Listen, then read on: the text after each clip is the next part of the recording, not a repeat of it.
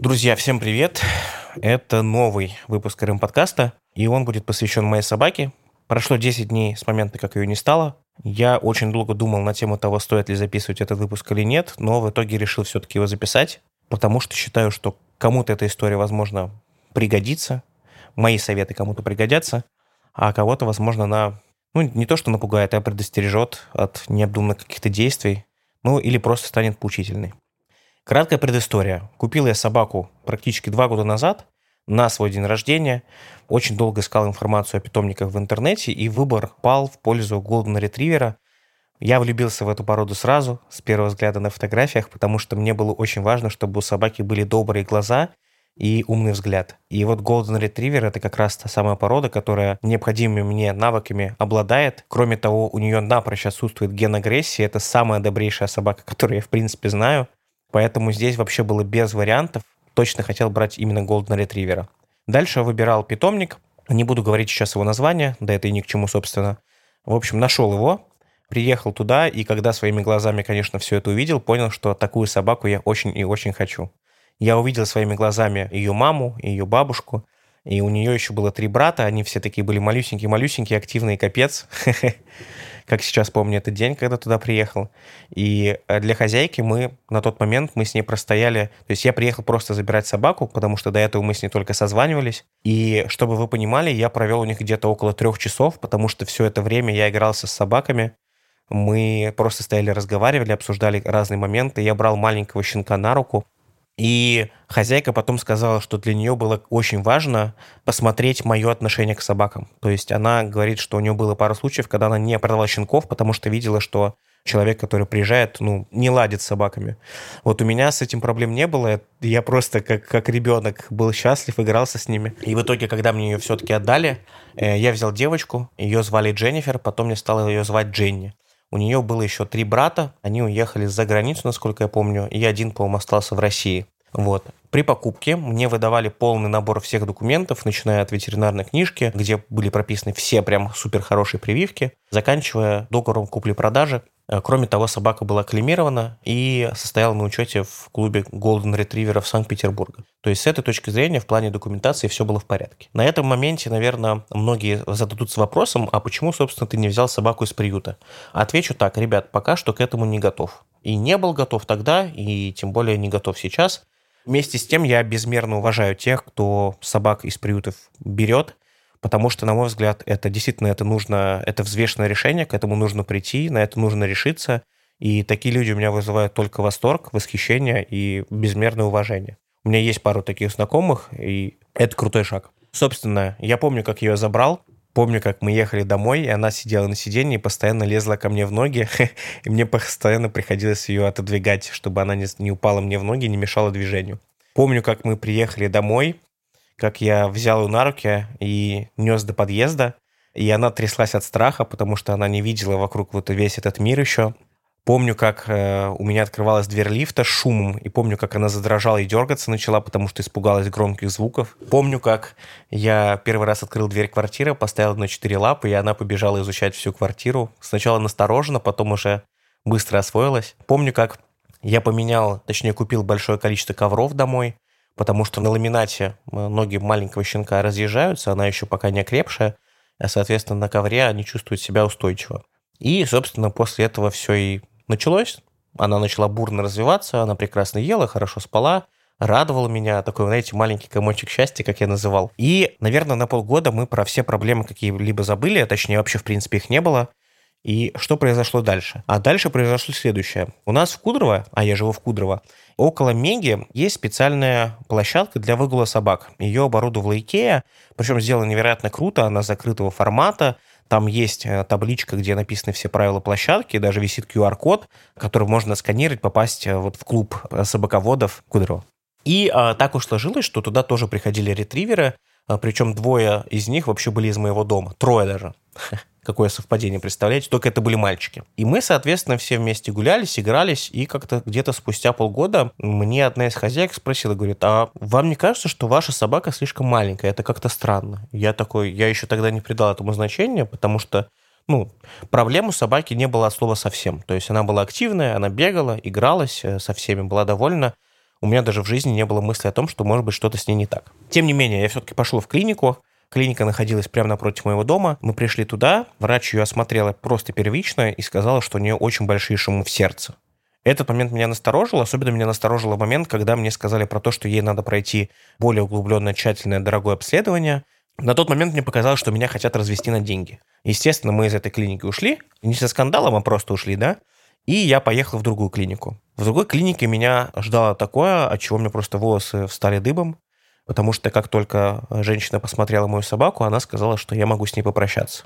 Кто бы мог подумать, что через полтора года так, к сожалению, произойдет. Вот я не мог подумать. В общем, сложилось так, что женщина, которая осматривала собаку, она говорит, ну, она довольно жестко все сказала, прямолинейно. Она сказала, говорит, я не могу вам врать, да я и не хочу вам врать, вам продали собаку-инвалида, вашей собаке врожденный порог сердца, к сожалению, долго она не проживет, это лишь вопрос времени.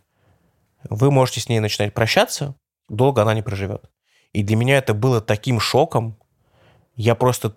Я, я помню этот день, я помню этот момент, когда мы сели с Женей обратно в машину. Я просто сидел 15 минут, взявшись руками за руль. Я не мог не ехать. Я не мог вообще ничего делать. Я просто сидел и не понимал, что вообще я сейчас услышал.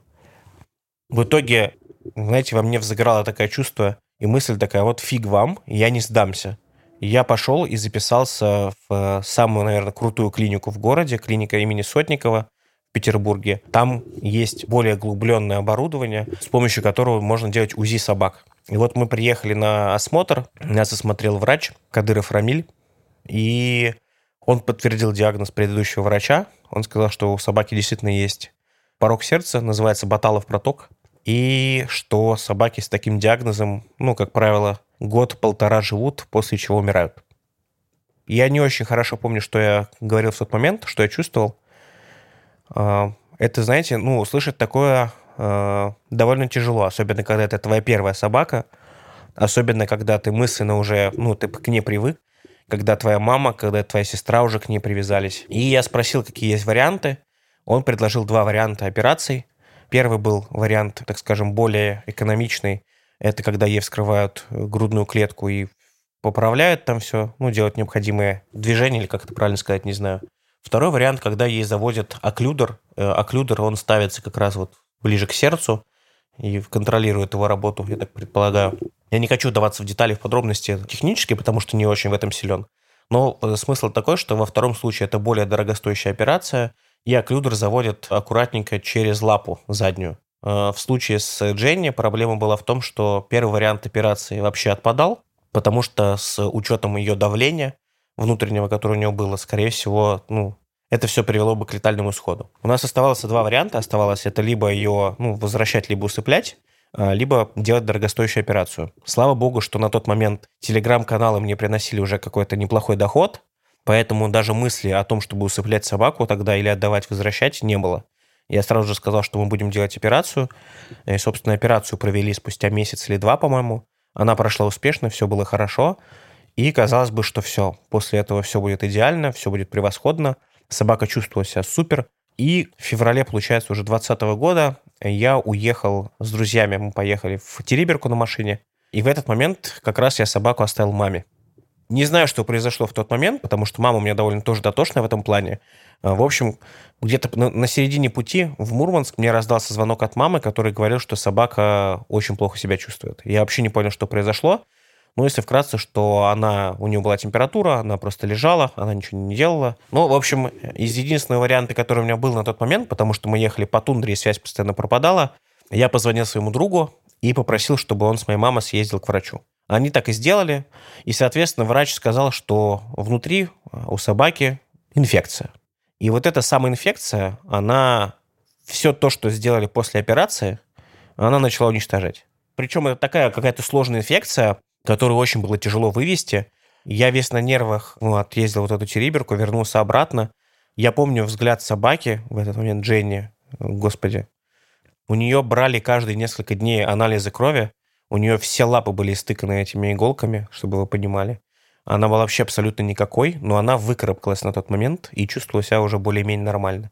На тот момент она жила у мамы еще пока что, потому что ей нужно было несколько раз в день э, делать уколы, перевязки, принимать таблетки. Мамин график, к счастью, позволял все это делать. Мой не позволял, потому что я работал пятидневку с 10-11 э, до 19-20. И кое-как мы все-таки добились того, чтобы спасти ее из того состояния, полусмертного, так скажем. И она более-менее в себя пришла. И вот все прошлое лето она вообще идеально отбегала, у нее было все супер, все классно. А этой осенью э, вроде тоже все было хорошо, а вот зимой начались опять осложнения. И где-то, наверное, с месяца полтора назад, как раз прошел примерно год после операции, мы поехали на плановый осмотр в клинику. Э, мы вышли из дома, и началось что-то непонятное, потому что она проходила буквально по 2-3 по метра, вставала на одном месте, тяжело дышала, и у нее шла пена изо рта. Я не понимал, что происходит. В итоге, ну, потом она просто э, обкакалась под себя, легла на землю. Я никогда такого у нее не видел. И у нее на глазах было столько боли. Вот я навсегда запомню вот эти глаза, которые просто говорили, хозяин, пожалуйста, я могу, я хочу, я хочу сделать то, что ты говоришь, но я не могу, у меня нет сил. И я помню, как я поднял ее на руки и донес ее до паркинга, и у меня было чувство, что она скоро, ну, умрет потому что то, что ну, у нее просто, я не знаю, как это правильно сказать, у нее постоянно шла пена изо рта, она очень тяжело дышала, и мы пока ехали до больницы, до клиники, я думаю, что мы не доедем. Каково же было мое удивление, когда мы приехали в клинику, и она чувствовала себя нормально. Я не знаю, что это произошло, возможно, что-то было с сердцем. На тот момент мы уже пили большое количество таблеток, сердечных в том числе. Оказалось, что собаки-сердечницы, они должны всю жизнь сидеть на сердечных таблетках, которые, к слову, стоят, ну, весьма недешево, так скажем. Одна пачка стоит примерно около 5000 рублей.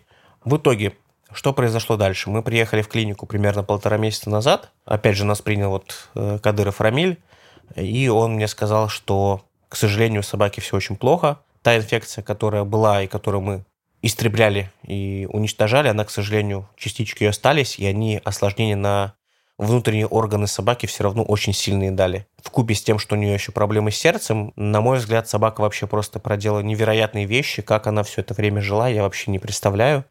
И я просто видел, как она тяжело дышала, как билось ее сердце. И когда он делал замер УЗИ, он только постоянно покачивал головой. И я его спросил прямо, я сказал, «А, Рамиль, подскажите, пожалуйста, а, мне все-таки нужна какая-то конкретика. Что мы будем делать? Мы будем ее усыплять, либо мы будем пытаться что-то делать дальше. Он мне сказал так. Он говорит, Семен, э, я, и говорит, я вижу, что как вашей собаке больно, и я вижу, как она мучается, но я всегда за то, чтобы собаке давать шанс. Ну, я против усыпления. Говорит, давайте попробуем увеличить дозировки, и я даю вам месяц я даю собаке месяц, мы посмотрим, что произойдет с ней через месяц. И вот кто бы знал, что его какие-то слова станут такими, знаете, некими пророческими. Я потом уже анализируя все, что произошло, ну, у меня было много времени и поплакать, хотя я человек такой, знаете, ну, малоэмоциональный, я не люблю показывать свои эмоции, я всегда их от всех скрываю, не хочу никому показывать, что мне больно, что я переживаю. Я думаю, что в тот момент он мне просто сказал, он не решился мне сказать про то, что собаку нужно усыплять, Потому что одно дело, когда собака умирает естественным путем, а другое дело, когда вы с собакой прощаетесь, и вам говорят, у вас есть 10 минут на то, чтобы попрощаться с собакой. Я бы не смог пережить, наверное, вот этот момент, когда у тебя с поводка забирают собаку, она смотрит на тебя, не понимая, что происходит, и, ну, ты просто ее предаешь. Я не могу такое представить. Поэтому мы э, увеличили дозировку таблеток, мы подняли их примерно с двух штук до восьми в день. Я думал, что это помогло. Вот. И, собственно, вот когда все это произошло, я даже не понял, что это произошло. Понимаете, это было, это было так быстро. Я просто пришел вечером из поездки там на дачу, приехал вечером домой, она со мной поигралась, все было вообще в порядке. Э, я говорю, пойдем покушаем. Мы пошли на кухню, она бежала за мной. И я просто иду, я слышу звук сзади, бах, как будто кто-то падает. Я поворачиваюсь, а она уже лежит на боку. А я не понимаю, что происходит. Мне кажется, что она играется, просто пытается привлечь внимание. Я говорю, Дженни, иди сюда, кушай будем. А она уже не двигается. И я подхожу, я вижу, что у нее глаза уже замерли, а сердце уже не бьется. Ну, единственное, что меня на самом деле в этой всей ситуации успокаивает, что она даже не поняла, что с ней произошло. Это, видимо, была вот именно остановка сердца. Она даже не сообразила, что это было моментально. Она просто шла, упала и все. И я на самом деле как бы не звучало странно, наверное, это все-таки тоже знак какой-то свыше, что я вот на ту секунду, когда она ушла в мир иной, я это не видел своими глазами. Вот эту ее последнюю секунду жизни, я в этот момент шел вперед и был к ней спиной. Потому что я не знаю, что было бы со мной, если бы я увидел это своими глазами. Это очень тяжело.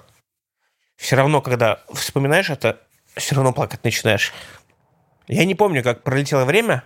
Ну, я не, не помню, что это было. Я помню, что я сидел, дергал ее, гладил, постоянно говорил «просыпайся». И я первые полчаса даже, наверное, не мог понять, что произошло.